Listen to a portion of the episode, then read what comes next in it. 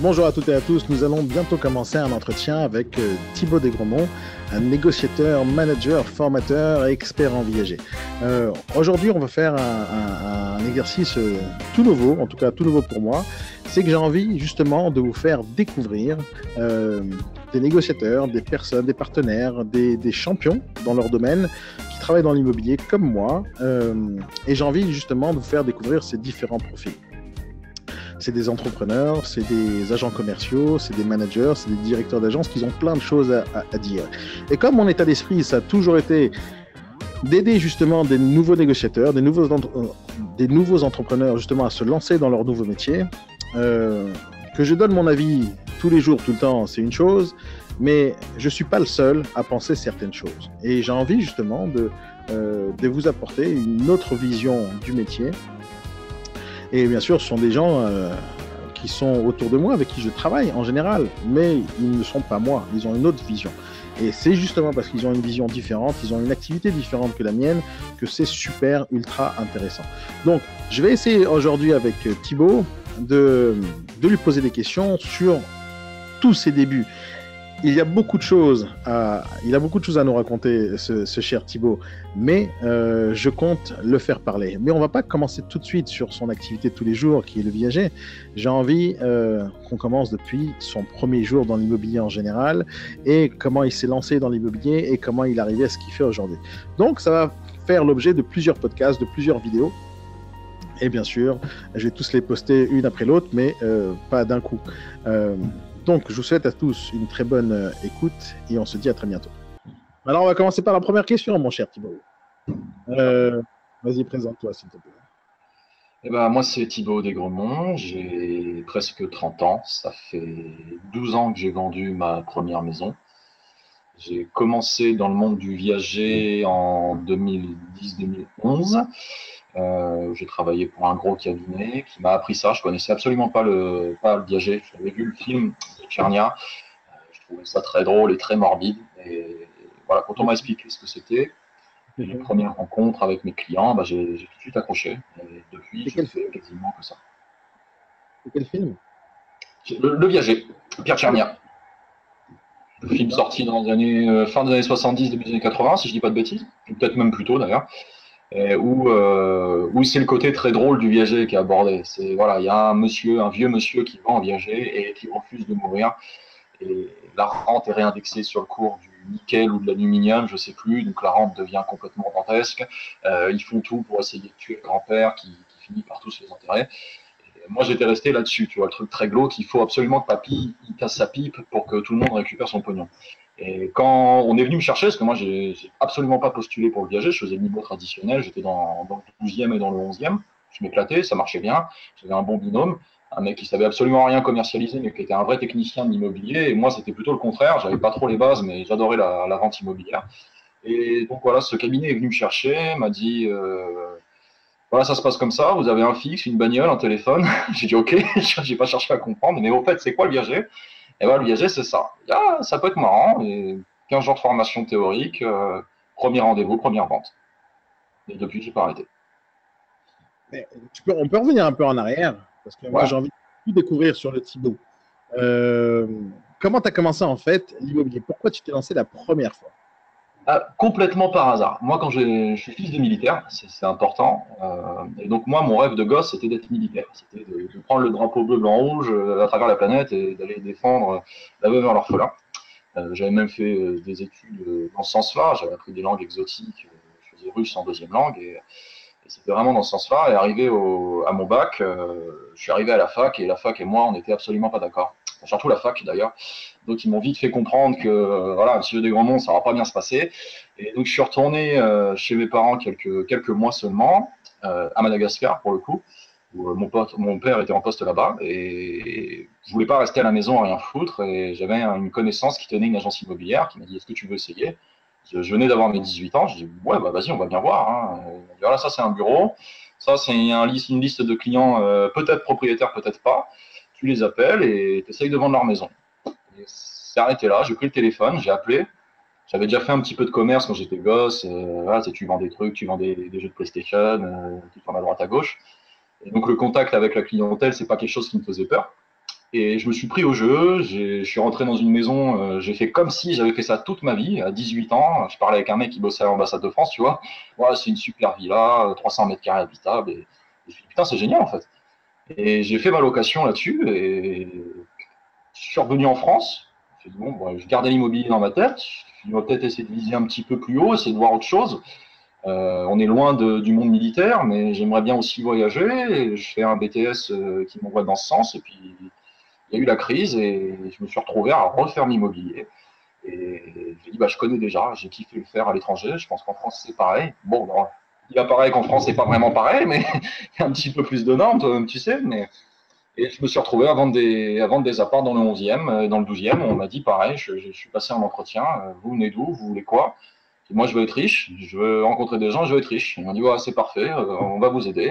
Voilà, ça, c'est votre secteur. C'était la place Doménil, la place Félix Eboué dans le 12e et l'avenue Doménil. Il m'a dit, vas-y, va vendre. Et je suis arrivé avec, euh, avec ma bite et mon couteau et j'ai vendu. Je sais pas si je ou pas. Tu peux, ça. ça passe. Mais je, précise pour le truc, et, ça rejoint toi ce que tu fais, euh, on m'a absolument pas formé on m'a pas dit euh, attention Thibault, il y a des mandats de commercialisation, attention, il y a des lois Carrez, il y a des charges. Euh, moi, mon père et, moi, quand, j'ai grandi, on, était logés par l'armée. Donc, si veux payer un loyer, des charges, la propriété, euh, mes grands-parents étaient propriétaires de leur maison, mais c'est un truc qui me touchait absolument pas. Et donc, je dis bon, ok, il faut, comment on fait? Bah, Tu rencontres des gens, tu toques aux portes et tu dis est-ce que vous voulez vendre? Et bah, moi, je, un peu naïf, ok, j'ai pris mon premier immeuble, euh, c'était au 80 boulevard de Reuilly, dirais toute ma vie. J'ai fait toutes les portes et tout le monde m'a foutu dehors. Je suis allé m'asseoir au bar, prendre un café pour remonter le moral. Et en discutant, je dis, je suis dans l'immobilier. On m'a présenté celui qui est devenu mon premier client en France et j'ai eu son mandat au bout de deux jours comme ça. Et j'ai dit, bon, ok, c'est un mandat, ça. Bon, allez, c'est parti, on fait un mandat. Et, j'ai chopé le virus comme ça. J'ai chopé le virus. Euh... tu as fait ta première vente Entre le moment où tu as commencé Limo, à partir du moment où tu es rentré sur le terrain, en combien de temps tu as fait ta première vente? Donc, le moment où tu as commencé, tu as chopé ce nouveau mandat, combien de temps il s'est passé déjà? J'ai eu mon premier mandat en trois jours. Trois jours de terrain, premier mandat. Ok. Et après euh, Après, euh, deuxième, troisième, quatrième mandat. Des visites. Bon, après, comme d'hab, je suis pas un mec extrêmement chanceux, donc l'appartement c'était un 150 mètres carrés, si tu veux, donc c'était pas le studio facile à vendre, tu vois. C'était un appartement qui valait un petit peu plus d'un million d'euros. Ça a mis du temps. J'étais dans un groupement de, de 8 agences euh, à Paris.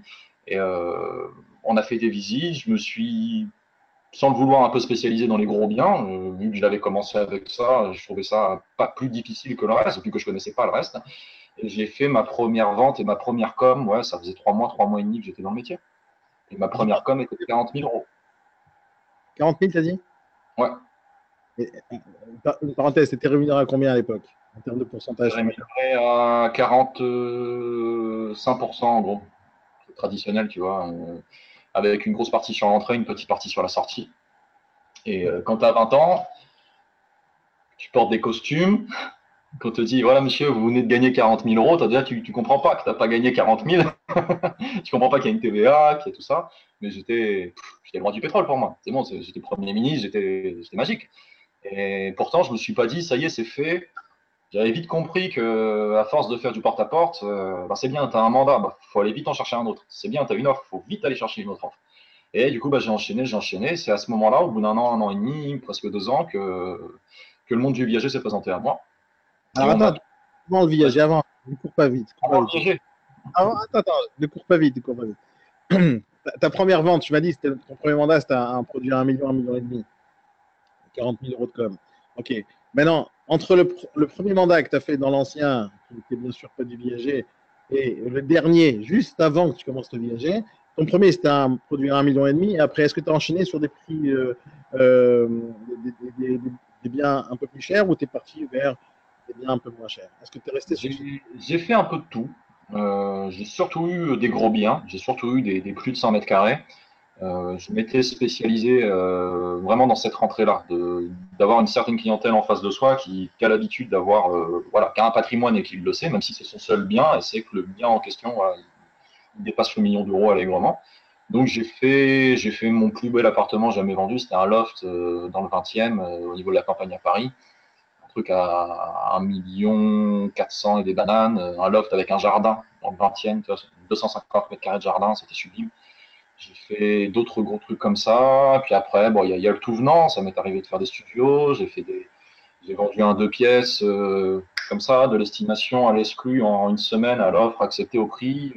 J'ai vendu un peu de tout et je me suis intéressé en fait euh, vraiment aux grosses choses parce que grosses choses disait grosse valeur et disait clientèle euh, particulière à la vente mais aussi à l'achat.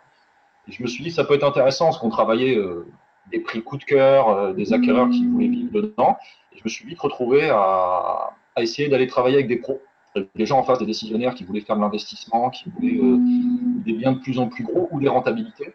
Et j'ai commencé à m'intéresser aux immeubles à ce moment-là, à 21 ans peut-être. Et je me suis retrouvé à, commercialiser mon premier immeuble à 21 ans, avenue de la République à l'époque.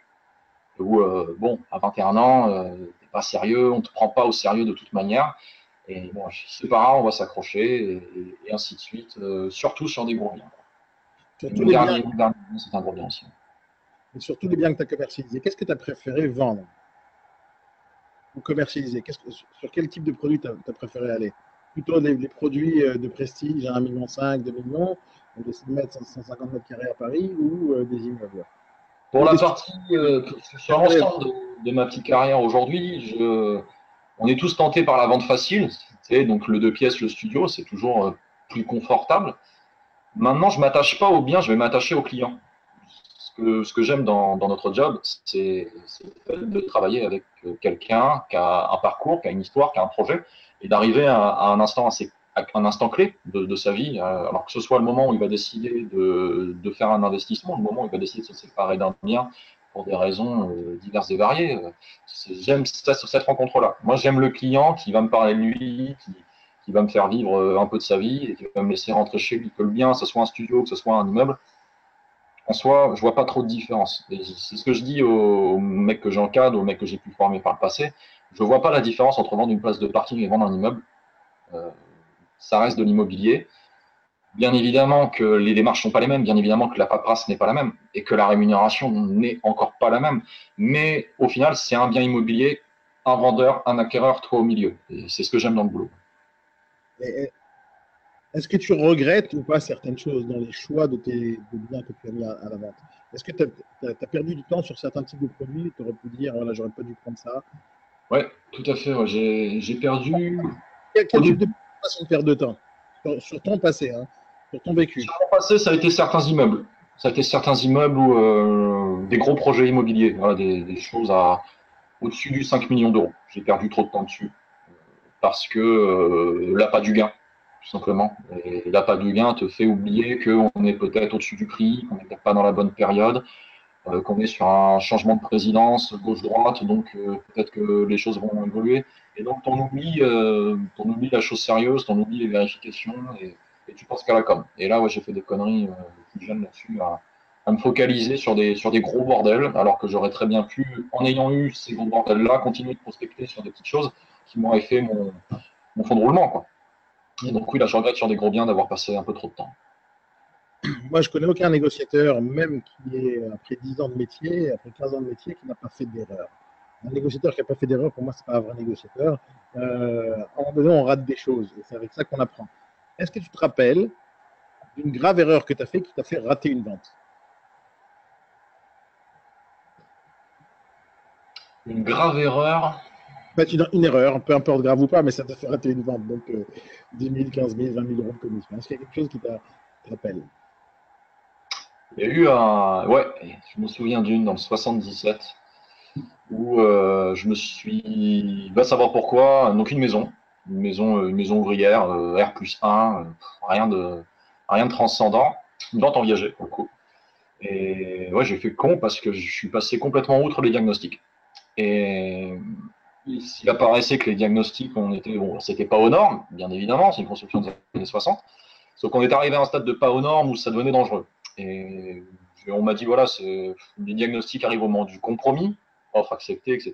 On est déjà bien, bien lancé dans, la chose et les acquéreurs me disent euh, bah, ça nous fait un petit peu peur, euh, monsieur Desgrand. Je ne me prends pas la tête, j'ai écouté, euh, c'est pas à vous de le faire, on s'en fout, signez. et j'ai pas cherché vraiment quel était le pépin, et j'ai pas cherché à me documenter parce que c'était spécifique au viager, c'était bizarre, et le notaire est arrivé avec un article de loi et m'a dit non, non, non, non, non, c'est aux acquéreurs de faire. Donc là, je suis passé pour un couillon, forcément, parce que si je m'étais documenté, bah, on aurait pu faire une négociation. Enfin, tu te démerdes, tu sauves ta vente, quoi. Et surtout, j'aurais évité de dire une grosse connerie, quoi. c'est la dernière fois où j'ai euh, parlé avant de réfléchir. Il y avait personne qui t'aidait pour, avoir la réponse à cette question-là? Pas vraiment. À ce moment-là de ma carrière, on était un petit peu. Euh, vas-y, fais tes ventes. Par contre, il y avait du monde pour t'engueuler quand tu faisais une connerie. Ça, oui. il y avait toujours. Mais on était, euh, on était considérés comme, euh, comme des apporteurs d'affaires pour notre propre agence. Donc, si tu veux, il n'y avait pas d'aide à ce moment-là euh, dans cette structure que j'ai quittée depuis. Dieu merci, il n'y avait pas d'aide de, ce genre. Au, au final, on m'a engueulé parce que j'aurais dû vérifier. Et c'est pas faux, j'aurais dû vérifier quoi qu'il en soit. Et j'aurais dû voir qu'il y avait un pépin, j'aurais dû poser les questions et dire à mon client ce que je dis désormais à chaque fois, je ne sais pas, je me renseigne. Et puis voilà, tu lui donnes 24 heures, tu reviens avec une information, que l'information soit bonne ou soit mauvaise, au moins tu es sur ton coup et puis après tu renégocies. Et là, c'est ce que j'ai essayé de faire après coup, de leur dire bon, bah, il y a des travaux, vous allez faire la moitié. Mais non, non, non, non, je suis passé pour un crétin parce que je leur ai dit que c'était pas à leur charge. Et eux ont dit que c'est pas à notre charge, point barre. Et quand le vendeur a dit bah si, bah, il n'y a pas eu de Et puis bah, derrière, bien évidemment, j'ai perdu mon mandat. Tu sais que moi, tout ce que je fais dans ma vie, c'est dans un objectif très précis, c'est d'aider les négociateurs à justement pas faire euh, certaines erreurs qu'on a tous fait dans notre passé. ni toi ni moi, on est né euh, dans ce domaine et on est né par ça. on a tous fait des conneries. Et moi, avec euh, petite interview que je suis en train d'essayer de te faire, c'est essayer de te poser des questions, même si je connais les réponses, c'est même pas important. Et les gens qui écoutent demain, moi j'ai envie que tu les inspires un peu. Euh, oui, oui, c'est un grand mot, inspiré. Mais j'ai envie que.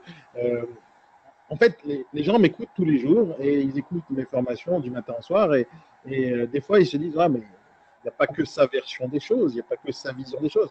Et j'ai envie de leur apporter d'autres visions. Je rencontre plein de gens comme toi qui sont des gens très motivés à réussir leur métier, qui font leur métier de manière leur passionnée déjà. Et, tu emmagasines dans ta vie de tous les jours énormément de savoir, énormément de connaissances, énormément d'expérience.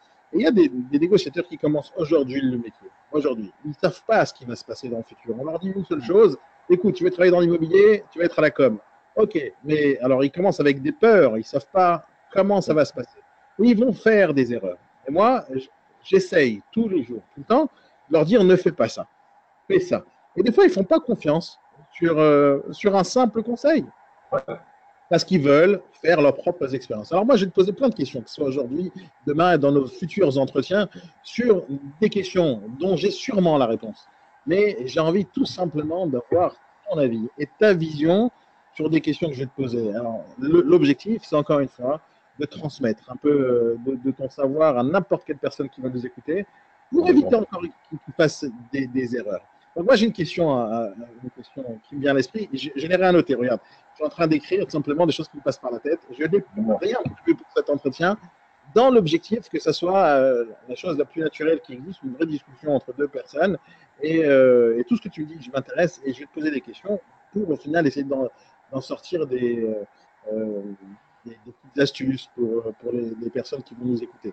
Donc voilà, je vais te poser une question simple. Qu'est-ce que tu aurais fait différemment si maintenant tu pouvais recommencer à zéro? Une question juste avant. Est-ce que tu aurais choisi un autre métier maintenant, en regardant en arrière? Tu as combien d'années derrière toi d'immobilier en tout, en tout? En tout, en tout, euh, presque 12 ans. Tu regardes en arrière maintenant et tu as le choix. Tu reviens à machine à remonter le temps. Tu reviens le jour où tu as décidé de, euh, lancer dans l'immobilier. Tu connais tes 12 ans passés. Est-ce que tu choisis autre chose? Non, absolument pas. Regrettes ah, Je regrette euh, aucunement de l'avoir fait. Je regrette aucune des opportunités saisies. J'ai changé euh, de métier dans l'immobilier, comme tu le sais. Euh, maintenant, même si je continue de faire des ventes traditionnelles, mais non, je ne changerai, pas, pas de métier pour rien au monde. Moi, je m'éclate dans mon boulot. C'est enfin, même pas un métier. Pour moi, c'est une passion. Déjà, je ne me lève pas le matin en allant au boulot. Je me lève et je fais ce que j'aime. Déjà, c'est beaucoup plus facile de se lever le matin. Euh, alors, c'est pas tout rose. Tu le dis tous les matins et tu as raison. C'est un, un, métier qui est, compliqué. mais moi, c'est ma passion. Ma passion est compliquée. Voilà, je, je la fais. maintenant, pour répondre à ta question, il y a des choses que je ferais différemment, tout à fait. Je gagnerais du temps, en fait, je pense que c'est ça. Si il y a 12 ans, mon moi d'aujourd'hui allait voir le gamin tout frère et moulu qui vient d'avoir son bac, je ferais les choses différemment. D'une part, je me disperserais moins. Et je pense aussi. Très clair, hein, que tu ne ferais plus. Ou tu ferais différemment. Un truc très précis, très clair. Je serais moins feignant. J'ai été feignant euh, au début de ma carrière. Euh, parce que quand tu fais quelques ventes, euh, au bout d'un moment, tu as, vite la, sensation, du moins quand j'étais jeune, après aujourd'hui je ne l'ai plus, mais tu as vite la sensation que c'est facile parce que, sauf que tu oublies que c'est parce que tu t'es fait chier, il n'y a pas d'autre mot, euh, sous la neige, sous la pluie, euh, des temps comme aujourd'hui, hein, je l'ai fait en prospection, euh, je bouffais une paire de chaussures par mois, les costumes, tu étais obligé de prendre des costumes à 50 balles parce que sinon, de toute façon, tu les explosais, les, cuisses étaient tellement énormes à la fin du mois que. Et, et à un moment, tu oublies que tu as fait tout ça pour avoir tous ces mandats, toutes ces estimes, et donc tu dis que c'est facile, et donc tu relâches tu relâches, tu vas voir moins prospecter, tu, vois qui, ah, il fait un peu froid aujourd'hui, je vais rester au bureau, je vais faire un peu de pige.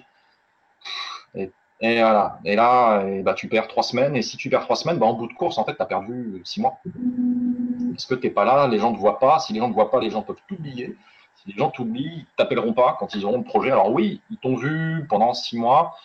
Euh, tu leur as dit que le jour où ils auraient besoin d'une estimation, tu seras là. Et puis bah, le jour où ils en ont eu besoin, bah, tu n'étais pas sur le terrain. Et ça, c'est une connerie que j'ai faite, c'est une belle connerie. Parce que si je m'étais plus bougé à ce moment-là, ou si euh, j'avais eu un manager à l'époque euh, qui m'avait attrapé par les oreilles ou qui était venu avec moi sur le terrain, ça serait pas passé comme ça, j'aurais fait beaucoup plus de ventes, euh, le patrimoine que j'aujourd'hui serait absolument pas le même. voilà. Après, le nerf de la guerre, c'est le pognon, j'en aurais gagné deux fois plus. Et ça, c'est une erreur. Et c'est une erreur que, j'ai retrouvée chez beaucoup par la suite. L'argent, ça rend beau, l'argent, ça rend fort, ça rend intelligent. Donc les gars, ils font des coms, des coms, des coms. Et après, ils bossent plus. Et après, ils bossent plus. Donc là, tu résumes avec la régularité. Il faut être régulier. Ouais, la régularité. Il faut être régulier. Il faut... Une passion, c'est bien. Euh, mais je pense qu'un joueur de foot, euh, pour prendre une analogie que tout le monde connaît, ça peut être le joueur le plus talentueux de la planète. S'il ne s'entraîne pas tous les jours, qu'il va en boîte, euh, qu'il a une mauvaise hygiène de vie, il ne fera rien. Il n'aura pas de résultat. Il stagnera. Je pense qu'on est, on est tous pareils. Si, si tu ne te prends pas en main, si tu ne te fais pas violence, bien sûr que tu as des jours où tu as, moins envie. Tu as aussi une vie à côté de ça, tu as une vie privée, il y a des choses qui peuvent aller pas très bien, mais faut pas faut pas trop se laisser aller il faut pas trop se reposer sur ses lauriers. L'argent que tu as fait hier, tu le feras peut-être pas demain. Euh, il faut bosser. Après, tu as dit euh, que tu voulais moins te disperser. Hum. Bah, je te dis, j'ai commencé par les gros apparts. J'ai fait quelques petits apparts entre temps, euh, des choses plus simples. Et puis, euh, j'ai eu l'occasion de faire un fonds de commerce. Je me suis dit, tiens, je vais faire du fonds de commerce. Et puis, en même temps, quelques, peut-être dans la même semaine, j'ai eu l'opportunité de faire un immeuble. Et dans la même semaine, j'ai eu un pote qui cherchait une location. Et dans la même semaine, euh, je pouvais faire du saisonnier. Et voilà. Après, t'as que deux bras, t'as que deux jambes, t'as qu'une tête, quoi. tu, et je suis parti un peu en me disant, je vais pouvoir tout gérer, je vais pouvoir tout faire. non, quand tu, quand es trop, là, c'était trop dispersé. C'était vraiment trop. Je pense que j'aurais dû euh, mettre des priorités, euh, dire à mon pote, écoute, je finis une affaire, je m'occupe de toi, et se occuper de lui une semaine plus tard. C'était pas grave, tu vois. Tu veux gérer, tu arrives en retard, tu arrives en retard dans certains rendez-vous, ça va très mal se passer. Tu auras beau leur expliquer euh, toutes les raisons qui t'ont poussé à être en retard. Le client, il va pas apprécier. C'est normal, il a aussi sa vie, il a aussi ses problèmes, le mec, il n'est pas là pour t'attendre. donc non, il faut, je pense qu'à un moment donné, il faut, il faut pas se mettre des limites dans le sens, si demain j'ai un mec qui me dit j'ai 500 appartements à vendre, est-ce que vous les prenez? Je vais pas lui dire non, j'ai pas le temps, monsieur. Bien sûr, je vais les prendre. je vais prendre ces 500 apparts et puis je vais regarder ce que je suis en train de faire à côté, tu vois. Bon, bah, l'écriture de mon bouquin, on va peut-être la mettre entre parenthèses. Bon, bah, la salle de sport, on va peut-être y aller un peu moins cette semaine. Bon, bah, chérie, on va pas aller au théâtre ce week-end. Voilà, je vais faire mes 500 apparts. Et puis le reste, on le reprend. Tu te focalises. Donc, mais au final, tu as décidé de te spécialiser dans, le viager. On va pas parler tout de suite, là. On va pas parler tout de suite. Là, ce que j'ai envie de faire avec toi, euh, c'est de parler de toi, de ton parcours depuis le début. Et à un moment donné, on va arriver à ce que tu fais aujourd'hui. Moi, j'ai envie de parler de tout ton parcours, euh, ton état d'esprit, euh, ce qui se passe dans ta tête depuis le premier jour jusqu'à maintenant. Qu'est-ce qui t'a emmené à ce que tu fais aujourd'hui? J'ai pas envie qu'on passe à, on, fasse des raccourcis. Aujourd'hui, je suis, je suis dans le viager, je suis manager, je développe ici et là. Ça, c'est très intéressant, mais j'ai pas envie qu'on coupe euh, là tout de suite maintenant parce que euh, les gens vont pas comprendre. Moi, ce qui m'intéresse dans tout ce que tu as fait, que je connais une toute petite partie de ce que tu as fait, et moi j'ai envie qu'on l'affiche au grand jour, c'est euh, d'expliquer à, à, toutes les personnes qui pourraient t'écouter maintenant, c'est que d'abord, il y a 12 ans, tu savais pas du tout ce qui allait se passer dans 12 ans. D'accord? Aujourd'hui, manager dans une, dans une, entreprise qui s'appelle Expert Viager, et tu fais du viager, et tu développes une équipe, et tu manages des équipes, et tu fais des ventes dans tous les sens. C'est ta spécialité de viager. Mais il y a 12 ans, tu ne savais pas que tu allais arriver à ça. Tout à fait. Tu n'avais aucune idée qu'à un moment donné, tu vas, être, tu vas devenir manager. Tu n'avais aucune idée euh, que tu vas être spécialisé dans, dans le viager. Tu n'avais aucune idée que tu allais vendre un appartement d'une vieille grand-mère à 75 ans et qui te fait confiance qu'à toi et personne d'autre. Tu ne savais pas ce qui allait se passer. Pas la grand-mère. Non, non, tu ne pensais pas à ça. Mais à, ah, un, moment donné, à un moment donné, tu as décidé de faire ça. Mais cette décision, tu l'as prise à un moment donné pour une certaine raison. Moi, mon but, c'est d'arriver à, à, cette raison-là et, et, surtout faire un parcours en arrière. Parce que je sais qu'il y a aujourd'hui, en es témoin, euh, je forme et, et, on a dans les formations énormément de jeunes qui se lancent dans l'immobilier aujourd'hui. Et ils ne savent même pas ce qui les attend. En fait. Moi-même, quand j'ai commencé l'immobilier, je ne veux pas parler de moi aujourd'hui du tout, mais quand j'ai commencé l'immobilier, moi aussi c'était par hasard et j'ai commencé à vendre des apparts, des studios. Et je ne ouais. même pas une demi-seconde qu'un de ces jours, je serai en train de faire un entretien avec toi en vidéoconférence et à faire un podcast, à faire des formations ou des conférences. C'est-à-dire, tu n'imagines pas ces choses-là. Euh, par contre, ce qui est certain, c'est que j'ai envie de dire à des négociateurs, et, en te donnant toi comme exemple, mais il n'y a pas que toi euh, qui va faire des entretiens avec moi, parce que j'ai vraiment, vraiment envie d'afficher les parcours de plein de gens et, d'aller en profondeur dans, ces parcours-là pour faire une sorte de, euh, de, de, modèle à suivre. Moi, je dis très, très souvent, si jamais tu as envie de réussir quelque chose, essaie de copier quelqu'un qui réussit ce que tu as envie de réussir. Suis son modèle, regarde ce qu'il fait, regarde ce qu'il a fait, mais pas parce qu'il a acheté une Ferrari que c'est intéressant. Euh, regarde tout ce qu'il a fait pour acheter la Ferrari. Euh. C'est ça qui m'intéresse. Tu as acheté la Ferrari, c'est pas parce que tu vas aller braquer une banque, tu as acheté la Ferrari. Il a construit, il a construit des choses. Et moi, je veux euh, faire ressortir de toutes ces discussions qu'on aura aujourd'hui ou demain ou la semaine prochaine, ces petits détails qui ont, c'est ce que j'ai envie d'essayer de faire, hein, je ne sais pas ce, que ça va donner, mais j'ai envie qu'une personne qui t'écoute, elle puisse suivre un parcours, une sorte de réflexion, qu'est-ce qui t'a emmené à faire ci, qu'est-ce qui t'a emmené à faire ça, pourquoi tu as décidé de faire ci, de faire ça, pourquoi tu es parti dans une direction et pas dans une autre, euh, même si on va essayer de faire ça en raccourci, on va faire des petits cuts ici et là, mais l'essentiel c'est qu'on en, on en prenne naissance, parce qu'il y a des négociateurs aujourd'hui euh, qui pensent qu'ils peuvent réussir à faire 200 000 en 3 mois, en 6 mois, qui pensent qu'ils vont pouvoir réussir comme patron, à gérer une agence. La majorité des, patrons d'agences que je connais euh, sont tous des anciens négociateurs. Et où ils, ont ouvert une agence parce qu'ils pensaient que c'était les meilleurs négociateurs, ou ils sont devenus managers parce qu'ils pensaient euh, que c'était les meilleurs vendeurs, donc ils méritent d'être managers. Moi, je ne pense pas que ça se passe comme ça. De l'autre côté, ça ne veut pas dire qu'on ne peut pas y arriver. Mais il faut suivre un certain chemin. Il faut, euh, se focaliser, focaliser son énergie sur, sur ce qu'on aime faire et chercher la passion dans notre métier. Et moi, j'ai envie que les gens, quand ils vont t'écouter, ils te disent, voilà, il a commencé comme ça, euh, il est arrivé à là. Donc moi aussi, je peux faire. C'est un parcours assez génial et j'ai envie euh, que ce parcours se, sorte. Et moi, j'ai envie de te poser une question. Qu'est-ce, que tu faisais? Parce qu'à chaque fois, tu m'amènes vite, vite, vite au résultat. Et, ça m'intéresse, bien sûr. Mais pas en une fois. J'ai pas envie de gagner le match en un coup. Euh, j'ai envie de gagner le match en plusieurs coups. Euh, ah, je te pose une question, encore une fois. Je te ramène en arrière, machine à remonter le temps. Qu'est-ce que tu faisais avant l'IMO Qu'est-ce que, avant, qu'est-ce que j'ai fait comme job? J'ai fait plein de petits jobs quand j'étais gamin. Euh, mes parents m'ont élevé avec l'idée qu'à l'époque, un franc, c'est un franc. Et un franc, c'est pas facile à avoir. Et donc, euh, tout gamin, à 12-13 ans, je voulais aller faire du babysitting, je voulais euh, laver des bagnoles, j'ai toujours voulu bosser. Euh, j'ai mon premier job de gamin, j'avais 14-15 ans, et c'était chez Nicolas, tu sais, les cavistes, là, euh, le magasin d'alcool ils avaient mis une affichette euh, dans la ville où, je vivais, j'étais au lycée, et ils cherchaient des étudiantes pour faire les paquets cadeaux. Et donc je suis rentré, j'ai dit bonjour, c'est moi l'étudiante, je suis là pour faire des paquets cadeaux. Mort de rire les mecs, bien sûr c'était un petit job payé en espèces à la fin des 15 jours, avec une petite boîte pour les pourboires. J'avais jamais fait de paquets cadeaux de ma vie. je, connaissais rien au pinard, à 14 ans tu t'y intéresses pas. Et euh, bah, j'ai commencé à faire. il m'a dit fais un paquet cadeau pour voir. Je t'ai fait un truc, c'était une catastrophe.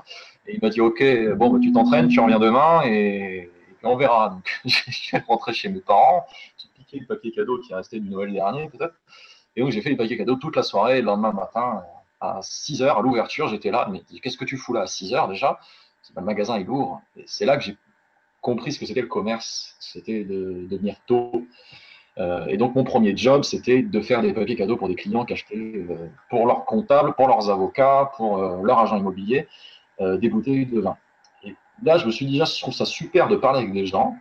Je me suis intéressé au vin. Mon patron m'a un petit peu expliqué la différence entre un Bordeaux et un Bourgogne. Et je trouvais génial que des gens aient des jobs où du coup ils faisaient des cadeaux de Noël à leur comptable, à leur avocat ou à leur banquier. Ou alors ils me disent, putain, moi je veux faire un job comme ça, moi, derrière. je veux avoir des gens à qui faire des cadeaux, tu vois, des gens que je connais pas mais qui bossent pour moi. Là j'avais cette idée-là. Et derrière, bah, j'ai fait euh, du commerce euh, à droite à gauche, j'ai vendu des fringues, j'ai vendu des chaussures. Euh, qu'est-ce que j'ai vendu d'autre? J'ai vendu des assurances, des assurances vie, des assurances décès. Vas-y des assurances d'essai. Je travaillais pour une grosse compagnie d'assurance en call center. Il fallait appeler des personnes de plus de 60 ans pour leur anniversaire et leur proposer une assurance d'essai. Je te laisse imaginer l'approche. C'était un truc génial. Bonjour, vous avez pensé à l'avenir, mais c'est mon anniversaire. Ouais, mais on sait jamais, mon gars. C'était un peu l'idée. Et j'ai pété le score. Je, je, vendais dans tous les sens. J'avais tout gamin et et les patrons euh, ont voulu me garder en, CDI. Jamais de la vie, je vendrais les assurances en CDI, ça va pas ou quoi? J'ai une dignité. Euh, à l'époque, je me disais ça, parce que les assurances d'essai, c'est un cauchemar. Enfin, bref, chacun se pense ce qu'il veut. Mais ça, moi, je trouvais, je trouvais ça vraiment terrible. Euh, Qu'est-ce que j'ai fait de la restauration? J'ai été, j'ai été serveur en boîte de nuit. Et pareil, je trouvais ça ouf que des mecs puissent claquer des, des 1000, des 2000, des 3000 euros dans des bouteilles de cristal un samedi soir, alors que moi, j'étais étudiant la semaine en BTS et, le week-end, j'allais leur servir à boire. Je, veux faire un truc comme ça où, on inverse les rôles, tu vois, où c'est moi qui achète du cristal. Et ouais, que beaucoup de commerce en fait, beaucoup de commerce, beaucoup de commerce. Euh, je sais pas ce que j'ai pas vendu. J'ai vendu des clopes à la sauvette. Qu'est-ce que j'ai pu J'ai vendu des maillots de basket à la sauvette. Euh... ce soir, là C'est ça, c'est ça, c'était l'idée. Hein. On récupérait de copains qui, qui ramenaient ça de, l'étranger, puis on vendait ça à la sauvette sur les trottoirs. Euh, tout ce qu'il y avait à vendre, j'ai pu le vendre. C'était, c'était la gabrouille. Ah, un petit peu, un petit peu. Mais tu sais, t'as vu ma tête, hein. je suis gentil garçon, donc j'ai jamais eu vraiment de problème. mais ce que j'aimais, c'était ouais, vendre quelque chose. J'ai toujours adoré le processus en fait de vente. Enfin, pas passionné par l'immobilier, comme je te l'ai dit, je connaissais rien et je savais même pas qu'on pouvait visiter des maisons. C'est quelque chose hors du temps. Ça faisait pas partie de ma culture familiale. Euh, j'ai commencé à m'y intéresser comme tout le monde parce que quand tu regardes les infos, tu entends parler d'immobilier. Mais moi, j'étais en kiff absolu dans le processus de vente. Rencontrer quelqu'un qui veut quelque chose, et lui parler. Allez, vas-y, parle-moi de toi. Pourquoi tu veux acheter ce truc-là? Pourquoi ce truc-là, il est mieux que celui-là? Pourquoi moi, les CD de PlayStation que j'ai récupérés, on ne sait pas trop comment, tu vas les acheter à moi et pas à quelqu'un d'autre? Et c'est à moi qui acheté. C'est là où c'était génial. Et l'échange avec le gars en face de toi, ou, euh, quand je vendais du prêt-à-porter, je vendais des costumes. J'ai adoré euh, avoir un mec qui dit Bonjour, je veux un costume gars était certainement plus vieux que moi. Je dis, oh, vous voulez quoi? Je sais pas, j'ai jamais eu de costume. Bon, allez, vas-y, installez-vous. J'étais devenu un tailleur italien à ce moment-là, si tu veux. Je jouais un rôle. J'étais à fond dans le truc. Voilà, on va faire des ourlets comme ça parce que c'est beau. Fermez pas le bouton du haut, fermez celui du milieu. Enfin, je m'éclatais, tu vois. C'était l'échange, l'échange, toute cette pièce de théâtre, toute cette euh, comédie que, tu mets en place quand tu, vends quelque chose, qui m'a passionné. Et les gens, j'adore les gens en fait. J'adore les gens, j'adore leurs histoires, leur petit parcours il y a tout, il y a des gens super sympas, tu as, des vrais cons aussi. Euh, moi, je suis certainement le con de quelqu'un d'autre, hein, il n'y a pas de problème là-dessus. Mais je me suis toujours éclaté à, rencontrer, à discuter, et, et qu'au moins pendant cet échange-là, tu vois, on est tous les deux passés un bon moment.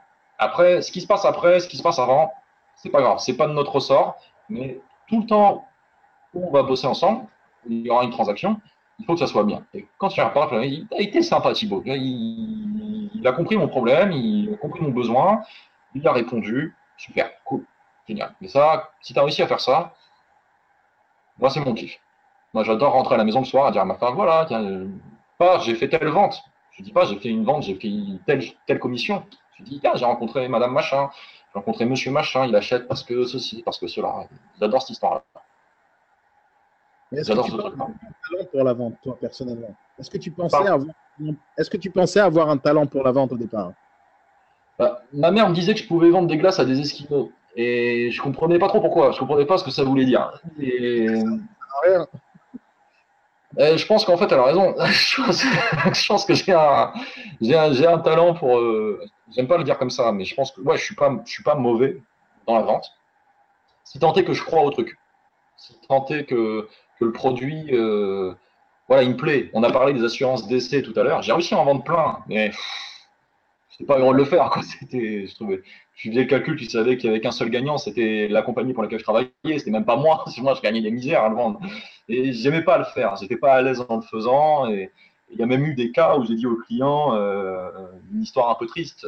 Il me dit qu'il est atteint d'un cancer et que lui, il veut faire ça pour mettre à l'aise sa, à l'aise sa femme. Je dis, bon, ok, bon, bah, en fait, un peu comme dans le film Les Indestructibles, tu as des enfants, tu l'as peut-être vu, tu as des dessins animés. Et euh, a dit, bah, vous prenez le formulaire machin et vous allez voir, vous allez niquer la compagnie. Et bah, je l'ai fait, ça. Voilà, voilà, c'est mon ancien patron, si tu m'entends. il y a prescription maintenant. Mais voilà, j'aimais, j'aime pas niquer les gens, j'aime faire une vente. Tu vois et j'aime cette idée que le produit, j'y crois. Et ouais, j'ai un talent pour ça, j'aime parler, j'aime, euh, j'aime, j'aime la mécanique de la chose. Je pense que je passe plutôt bien. Je suis pas, je suis intéressé, je suis curieux de tout. Et je pense que c'est hyper important dans notre job de pas arriver et ça rejoint tout ce qu'on dit à chaque fois qu'on forme des gens, toi ou moi. Il faut pas arriver euh, vendre un produit. Il faut se vendre soi, sans non plus euh, faire le pan. Tu n'es pas là pour faire le beau gosse et regarder, je sais faire ça, je sais faire ça. Oui, tu le montres que tu sais le faire, mais il faut t'intéresser aux gens, il faut parler avec eux. Faut... Tout le monde a quelque chose à apporter à tout le monde. Et ça, c'est ça en fait, avoir un talent pour la vente, c'est avoir un talent pour écouter, apprendre et, échanger. Et ça, ouais, ça, j'ai toujours été bon pour le faire depuis tout petit. Ça. Une vraie pipelette. Les punitions que j'avais quand j'étais gosse, c'était le silence. On me mettait au coin et j'avais plus le droit de parler pendant plusieurs heures. C'était terrible, terrible, terrible. Un vendeur, un négociateur, il doit savoir parler beaucoup. Il doit savoir parler beaucoup. Hein? Bien sûr, il doit savoir parler beaucoup, dans plusieurs langues et de tout. il faut, il faut qu'il y ait un fond. Le, négo qui juste qui parle, qui parle, qui parle, qui lance du vent, on s'en fout. Mais si tu as un peu de culture G, pas besoin d'avoir fait des grosses études. Moi, j'ai pas fait des études de fou. Euh, j'ai passé des diplômes parce qu'il en fallait. J'ai repassé des diplômes pendant ma carrière parce que j'avais envie d'avoir un diplôme et que ça me faisait kiffer sur le moment d'avoir un diplôme. Mais je lis beaucoup, euh, j'écoute beaucoup d'émissions, de, documentaires, de radio. donc, je, m'éclate à, aussi m'enrichir de, mon client d'en face qui a fait, fait l'Algérie, qui va me parler, de mon client d'en face euh, qui a fait, ce qu'il a fait, qui été artisan, qui faisait des sabots. Bah, tu vas parler avec lui des sabots. Il y en a un qui était cheminot. Parle-moi du train dans les années 60, c'est marrant, tiens. Vas-y, explique-moi, ça me servira à rien, mais j'ai envie que tu Voilà, raconte-moi ton truc, le mec t'en raconte et, tu faire part. Bon, tu sais pas où est-ce que tu vas pouvoir placer des anecdotes sur les trains, tu vois, mais c'est un savoir en plus. Tu as, cette info que telle machine, elle va à telle vitesse. Bon, bah, on ne sait pas, mais ça servira peut-être un jour. Mais au moins, j'ai appris ça et c'était cool d'apprendre ça. Je pense que dans ce métier et dans la vie, faut rentrer chez soi en ayant appris quelque chose. Il faut, se coucher le soir moins bête que quand tu t'es levé. J'adore tout ce que tu dis non, sérieusement. Euh, quand tu étais jeune, quand étais jeune, avant que tu te lances dans la carrière professionnelle, hmm. tu avais un rêve ou pas? Je voulais être tennisman. Ah bon? Ouais. Je m'attendais pas à ça. Bah, non, tu m'étonnes. je voulais, j'avais ce délire un peu astronaute, pilote de chasse. Il fallait savoir très bien compter, c'était pas mon cas. C'est bon. Euh, pas scientifique. Moi, je compte en dizaines. en dizaines, euh, puis après on divisait. Mais... Euh. Calculer, calculer les rentes et la petite c'est pas bien compté, t'es dans la merde, non? Ah, euh, ben là, c'est des calculs qui sont plus à la portée que celui du pilote de chasse, si tu veux. Mais j'étais, j'étais vachement bon au tennis. Et, quand j'étais petit, on m'a fait faire du tennis. À, enfin, j'ai demandé à faire du tennis, j'avais, j'avais 5 ans. normalement, le club m'en prenait pas avant 6-7 ans. J'étais pas plus grand qu'un autre, mais j'avais un bon coup de raquette, euh, je m'éclatais, euh, je renvoyais bien la, balle.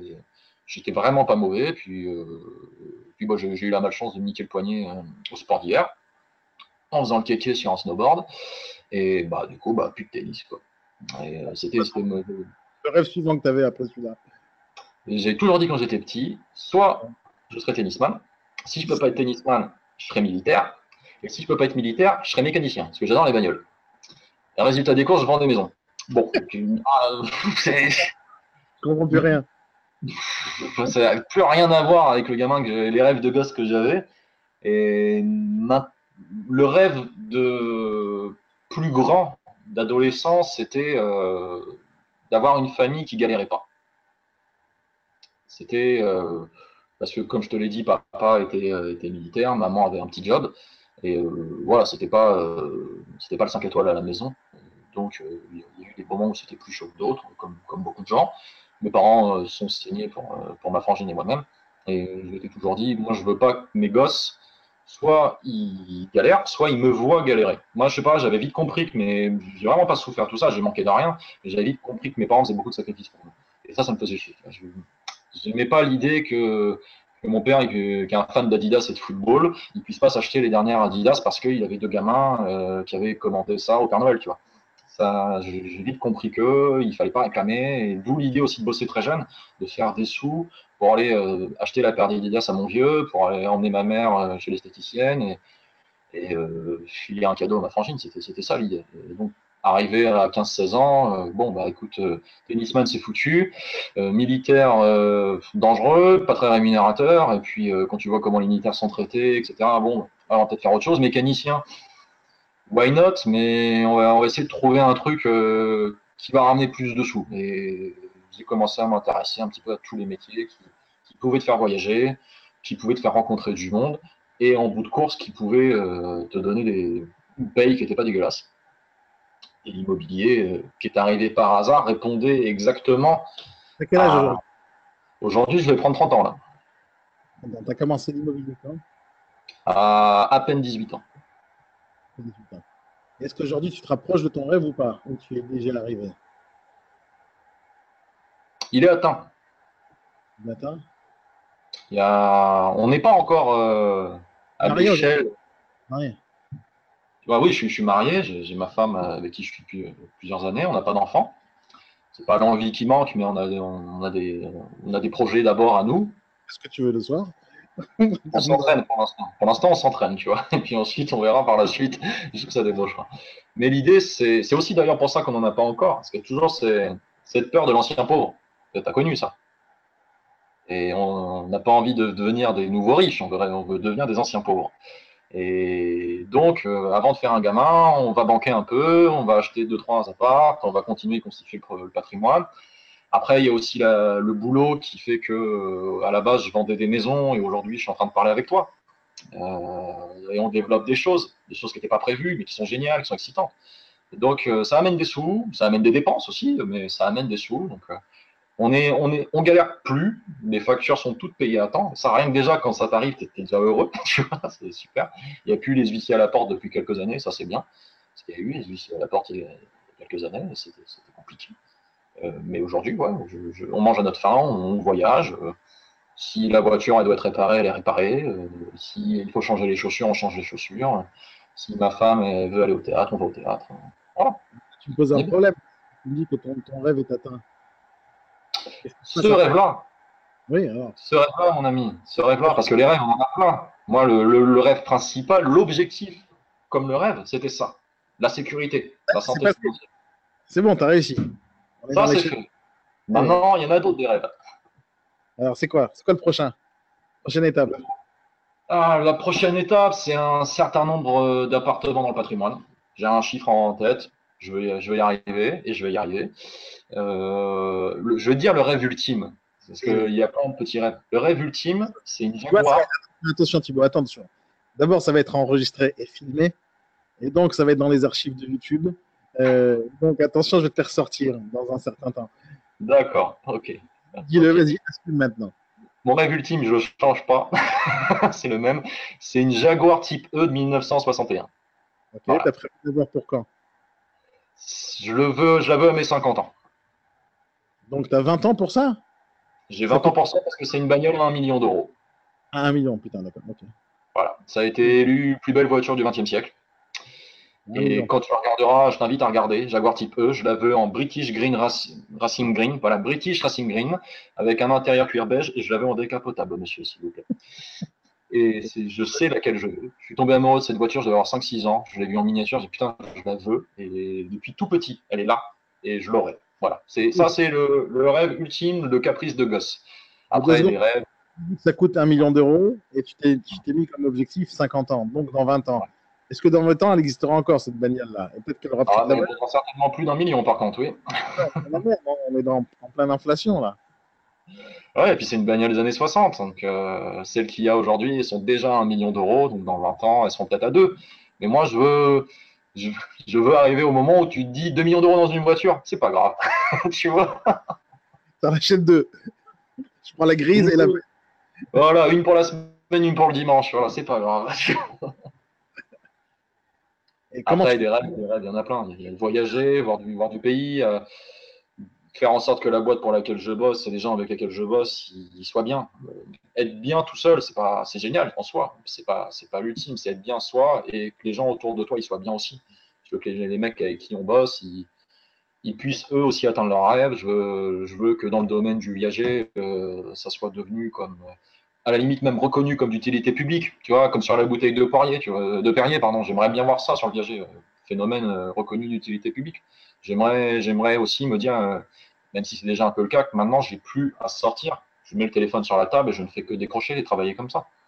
Ça, c'est un rêve aussi. C'est d'arriver à, un niveau de, reconnaissance de tes, talents, de, ton parcours, où tu deviens une, sorte de référence.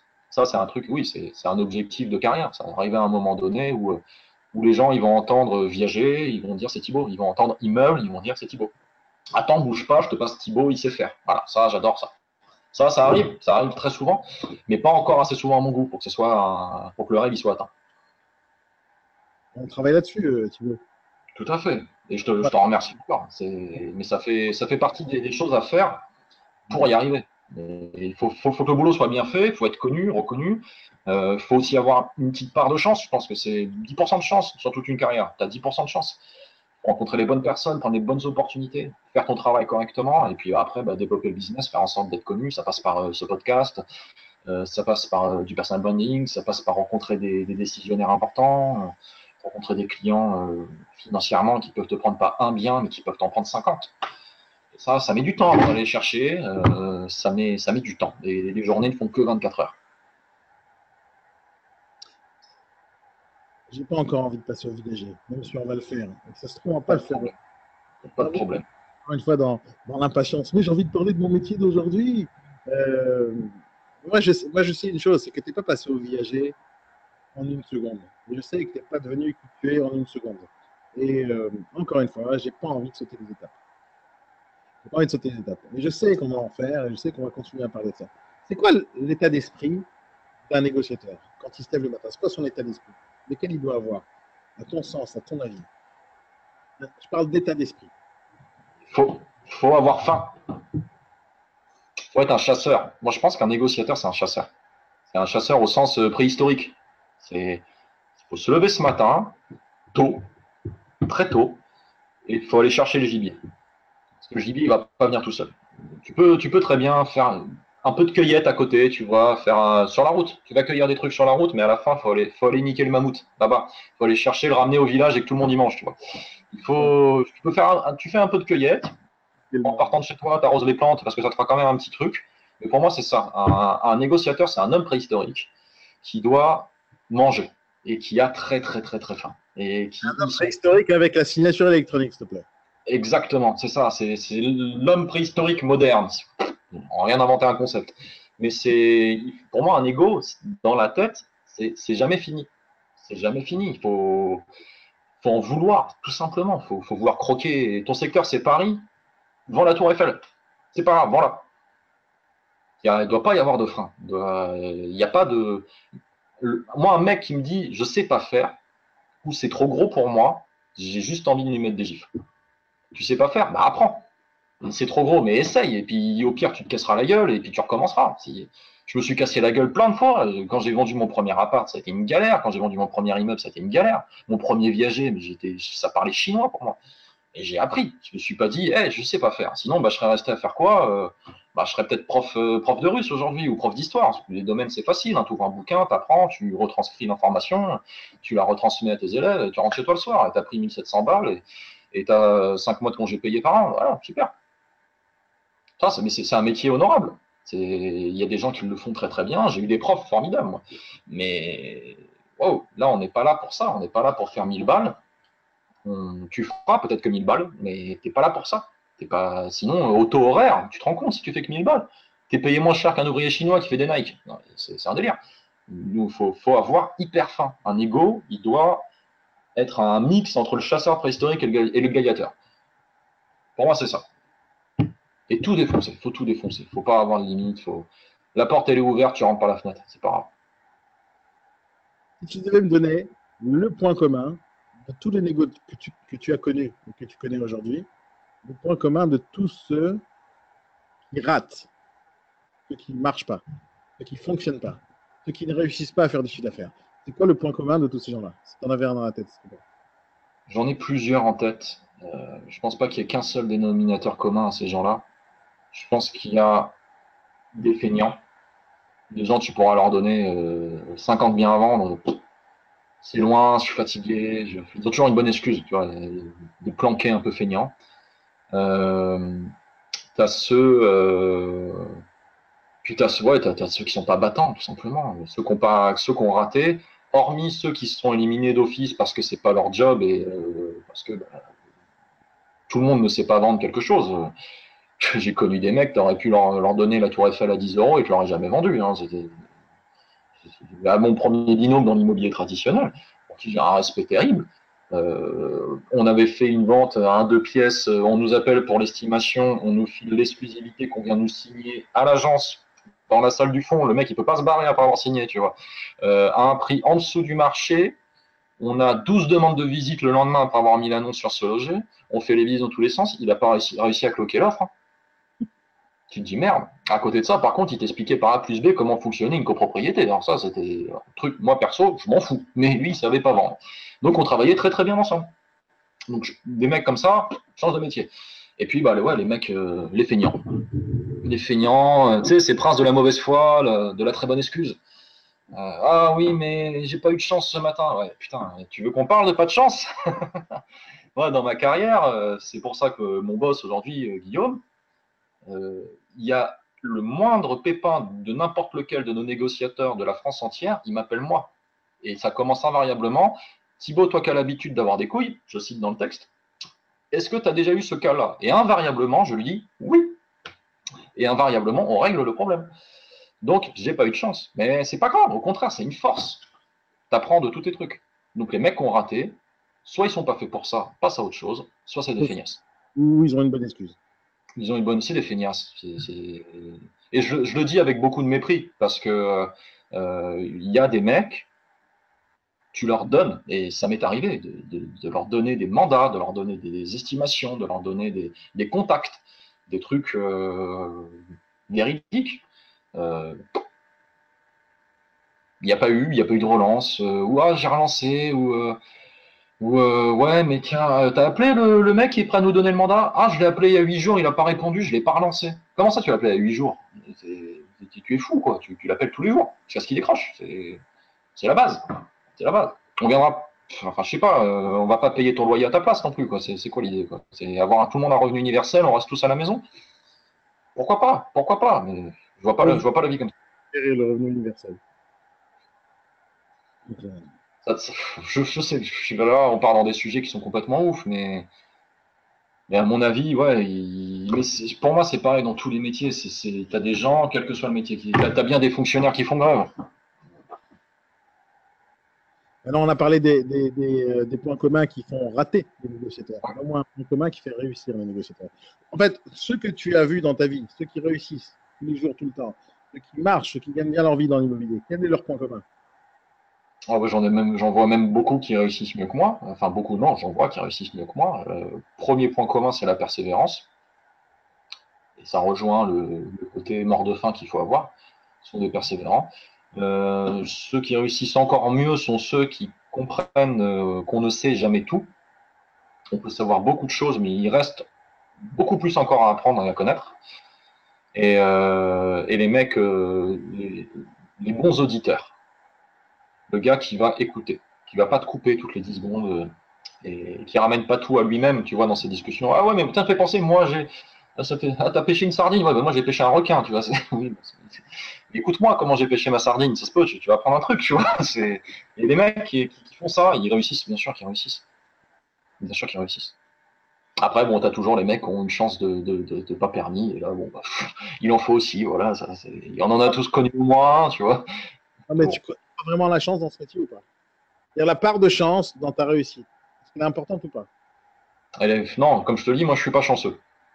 Donc, euh, je, crois en la chance et en la malchance, mais je pense pas que ça soit un facteur déterminant de nos vies et de nos carrières. Je pense que ça représente, dans le meilleur des cas, euh, le plus énorme des cas, 10% de, ta réussite à 10% de chance. Le reste, c'est 90% de travail. C'est tout. Hein. Dans la chance, je mets le talent.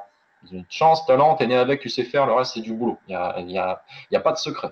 Et tous les grands euh, de ce monde, euh, quel que soit leur domaine, te diront tous la même chose. C'est le travail. Donc un mec qui, on peut être démotivé. Euh, moi, le premier, je crois pas qu'il, je crois d'ailleurs, petite confession, il ne doit pas y avoir un mois depuis que j'ai commencé ce métier-là où je me suis pas dit, j'arrête tout. tous les mois, ça arrive au moins une fois. J'arrête, c'est un métier de cinglé. ah, véritablement. Ah oui, il y, a, eu, il y a eu des fois où je suis vraiment passé à. Il y a même une fois où j'ai rédigé ma démission, ça m'est déjà arrivé. Hein. Voilà, ça, on arrête le partenariat, c'est fini, j'arrête, je vais aller couper des arbres au Québec et arrêter de me faire chier. Voilà, ça c'est. Je pense que c'est le fantasme pour ma prochaine vie, je finirai bûcheron. au Québec. Voilà, au Québec, ouais, c'est bien le Québec, j'aime bien, ils sont tous sympas. Aujourd'hui, tu te plains de cette neige et tu vas la retrouver au Québec. Ah, mais moi, je me plains pas. Moi, je suis, je suis en kiff devant la neige. J'adore. Moi, je trouve ça super beau. Je suis un enfant. Moi, j'ai l'impression d'être à Disney devant la neige. Tu vois, j'ai fait un bonhomme de neige tout à l'heure sur ma table, tout seul, un petit bonhomme de neige, mais j'en ai fait un. Voilà, j'ai pris 10 minutes, j'ai fait un bonhomme de neige. je suis heureux. C'est mon côté gamin, ça. Mais. Mais c'est un métier qui est, hyper chaud, qui est, hyper chaud, bien évidemment. C'est un métier qui est passionnant encore plus. Il faut bosser, c'est tout. Faut bosser. Ça veut dire que maintenant, tu vois un gars euh, qui arrive, qui te demande un simple conseil. Écoute Thibaut, euh, j'ai 18 ans, euh, je ne sais pas quoi faire. Est-ce que tu lui conseillerais de se lancer quoi qu'il arrive dans l'immobilier? Oui ou non? Pas quoi qu'il arrive. Alors? Pas quoi qu'il arrive. Parce qu'il y a des gens, encore une fois, qui ne sont pas faits pour ça. C'est quoi? Ce sera ma prochaine question qui commence maintenant. Qu'est-ce qu'il faut avoir pour faire de l'immobilier, à ton avis? Du courage il faut avoir du courage, euh, de la volonté à revendre. Il faut pas avoir peur de se faire claquer la porte au nez. Il faut pas être trop timide. Je pense qu'être timide, c'est pas, c'est pas un frein, mais il faut pas l'être trop. Tu vois, euh, tu vois la personne qui se met à trembler dès qu'elle est sur scène. Euh, tu m'as vu parler à une tablée de 10 personnes. Les premiers mots, je suis pas franchement à l'aise. Quoi. je, je transpire pas la sérénité. Mais il faut passer le cap. Au bout de 5 minutes, le discours est lancé, ça passe tout seul. Euh, j'ai déjà fait euh, des petits shows quand j'étais gamin devant 200 euh, personnes. Ça fait très peur les 10 premières secondes, puis après ça roule tout seul. je pense qu'il ne faut pas être trop timide. Si la personne en face de moi, elle, a la volonté, elle a soif d'apprendre, elle n'est pas trop timide, oui, bien sûr, je lui conseille d'y aller. Déjà, je ne vais pas lui conseiller d'y aller, je lui dis, bah, viens avec moi déjà, je vais te montrer. Chose que j'ai faite avec ma belle-sœur, pour la petite histoire. Elle voulait faire de l'immobilier. Elle voulait faire un BTS profession immobilière. Donc, euh, elle savait que moi, j'étais dans ce métier depuis longtemps. Donc, euh, elle avait fait son stage d'entreprise euh, dans le cabinet dans lequel je bossais. Pour elle, c'était tout facile. Hein. Elle nous voyait rentrer en costume avec des chèques. Hein, donc, il faire ce métier-là. Il me dit, tu sais quoi, viens avec moi, on va partir une journée en rendez-vous. on est parti une journée, on a fait deux ou trois rendez-vous. Et je lui ai dit, bah, tu sais quoi, c'est comme ça que ça se passe, une estimation, une prise de mandat et une visite. Tu as bien vu, ok, c'est cool. Maintenant, la prise de mandat, tu sais quoi, si je le vends, je te dirai quand je l'ai vendu. Dans combien de temps? Si je le vends, et je te dirai combien, tu as vu le mandat, il est de combien? Il était de 10 000 euros d'agence, frais d'agence, je crois. Je te dirai combien je l'ai payé. Je, l'ai revu, je, la vois souvent, c'est ma belle-sœur. Au bout de 6 mois, je dis, voilà, c'est vendu. 6 mois? Eh oui Eh oui, 6 mois. Combien tu as fait de visites? Je sais pas, j'ai fait 5 ou 6 visites. Ok, tu as pris combien de com? Bah, Sur les 10 000, j'ai pris 7 500. Ah ouais Ah ouais Eh ouais, tu vois, bon, Bon, bah, bah, c'est cool, tu as gagné 7500 euros. Alors non, pas tout à fait. Là, tu le expliques, tu vois. Ah ouais, donc tu n'as pas gagné tout ça. En fonction du pourcentage, c'est pas la même chose pour tout le monde. ah, mais tout ça, euh, sur les 6 mois, ça fait rien. Je dis, non, bah, Dieu merci, j'en ai vendu d'autres. Mais, t'imagines la somme de rendez-vous, de déplacement, de... Eh ben, résultat des courses, elle, fait pas ça. comme métier aujourd'hui. tu vois on fait pas ce boulot que pour la gloire. Donc, euh, on le fait aussi pour, c'est clair. Mais si tu te Tout à l'heure, tu as, dit un truc, tu as dit euh, juste avant d'aller démarcher quelqu'un, avant que je monte sur scène. Tu as l'impression qu'à chaque fois que tu fais ton boulot, que tu parles avec les gens, c'est un show que tu en faire? Un peu parfois, ouais, quand même. Il y a, y a, une part de. Je pense qu'il y a une part de, one-man show en, dans chacun des négociateurs de, de ce pays. C'est pas naturel quand même de, rentrer chez des gens que tu connais pas. C'est pas une démarche naturelle. De... On fait pas ça dans d'autres euh, cultures euh, ou même dans la vie de tous les jours. Je vais pas chez mes voisins. Salut, ça va? Montre-moi ta maison. c'est bizarre. C'est il faut il faut dire que le mec tu inspires un peu confiance, que tu aies les bons mots pour qu'il t'ouvre, il t'installe chez lui. Tu vas lui dire que son appartement, non non mon gars, ça vaut pas un million, ça vaut que 500 000 euros. Il va te croire tu vas lui justifier pourquoi, et à la fin, il va te payer pour ça. C'est pas logique, je veux dire, il n'y a, rien de naturel dans notre job. On le fait tous plus ou moins très bien, mais si, si tu n'arrives pas avec un peu de paillettes, si tu n'arrives pas avec, euh, avec le sourire, déjà, si tu n'arrives pas avec le sourire, si tu arrives, ta femme, t'a pris la tête la veille, euh, tu as trempé tes godasses, euh, n'ouvre pas cette porte, n'y va pas, tu, vas te flinguer. Mais il faut garder le smile, il faut, avoir la bonne formule, et, il faut aussi euh, savoir vulgariser les choses. Il faut leur expliquer, euh, tu vas parler avec des gens de loi caresse, de loi allure, ça les dépasse, ils s'en foutent de leur syndic, les propriétaires, ils savent que s'ils leur prennent du pognon, ils comprennent pas trop, va pas leur parler technique. Parle-leur comme ils ont envie de l'entendre, déconne avec eux, ouais, il y a du show il y a du chaud, bien sûr. Est-ce que pour toi, ce métier, c'est un métier compliqué? Compliqué? Oui. Oui, parce qu'on travaille avec des êtres humains. Parce que quand oh, ta tête est dans le viager maintenant. Mais deux secondes, le viager. Le traditionnel, c'est avec le métier avec lequel tu as commencé. En tant que négociateur immobilier dans le traditionnel, est-ce que pour toi, c'est compliqué? Oui, je pense que c'est compliqué, dans le bon sens du terme. De quel point de vue? Bah, qu'encore une fois, euh, c'est pas aussi simple. On n'est pas des porte-clés ambulants. Hein, les, négociateurs tradis euh, dans le viager, c'est encore différent, mais euh, il y a quand même cette étiquette qu'on aime On parlera hein, la prochaine fois dans le viager. Simplement te signaler que ça fait plus d'une heure qu'on parle. Je ne suis même pas rendu compte. c'est génial. Moi non plus, je viens de regarder la montre maintenant. Ça fait plus d'une heure qu'on parle et c'est super intéressant ce que tu dis. Et j'ai pas envie de parler de viager tout de suite maintenant. J'ai envie qu'on parle absolument parce que c'est ton métier. C'est là, là où tu es, un champion du monde et tu es un expert là-dedans. Et j'ai envie qu'on en parle longuement. Mais moi, je pense que les gens ne comprendront pas. Ils ne comprendront pas qui tu es s'ils ne connaissent pas ton parcours. Parce qu'il y a une suite logique dans les choses. Et je la connais, moi, logique. Et il y en a une. Et j'ai envie d'y arriver. Mais pas en une fois. Et, donc, vas-y, finis-moi ta, ta, réponse. On est dans le tradit encore. Tu es négociateur dans le tradit. À ton avis, c'est compliqué ou pas? C'est compliqué euh, parce que c'est un métier. C'est pas compliqué, c'est complexe. C'est différent. Pour moi, il y a vraiment une différence entre les deux. Euh, c'est complexe dans le sens où il y a pas mal de données quand même à, prendre en compte. Euh, il y a de l'humain au milieu, donc, s'il y a de l'humain, il y a de l'irrationnel. Il, y a des décisions. appartement coup de cœur atypique. Tu vois, tu connais cette annonce une phrase inventée par des agents immobiliers, ça. Ah, il n'y a qu'un agent immobilier qui parle comme ça, un coup de cœur atypique ou un atypique coup de cœur. Déjà, c'est parce que si c'est un coup de cœur, ça, ça appelle au sentiment.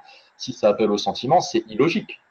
Mais en général, quand on marque coup de cœur, ça veut dire c'est il faut vraiment avoir un coup de cœur pour acheter ce bien à ce prix-là. Voilà, c'est ça. Donc, euh, c'est parce que, parce que mon cœur a pris le pas sur ma raison je vais te donner un million d'euros. Donc, forcément, si on a des humains au milieu, ça complexifie les choses, ça les rend aussi plus belles, ça les rend plus jolies, ça, ça laisse entrer la poésie dans la chose et c'est formidable, parfait.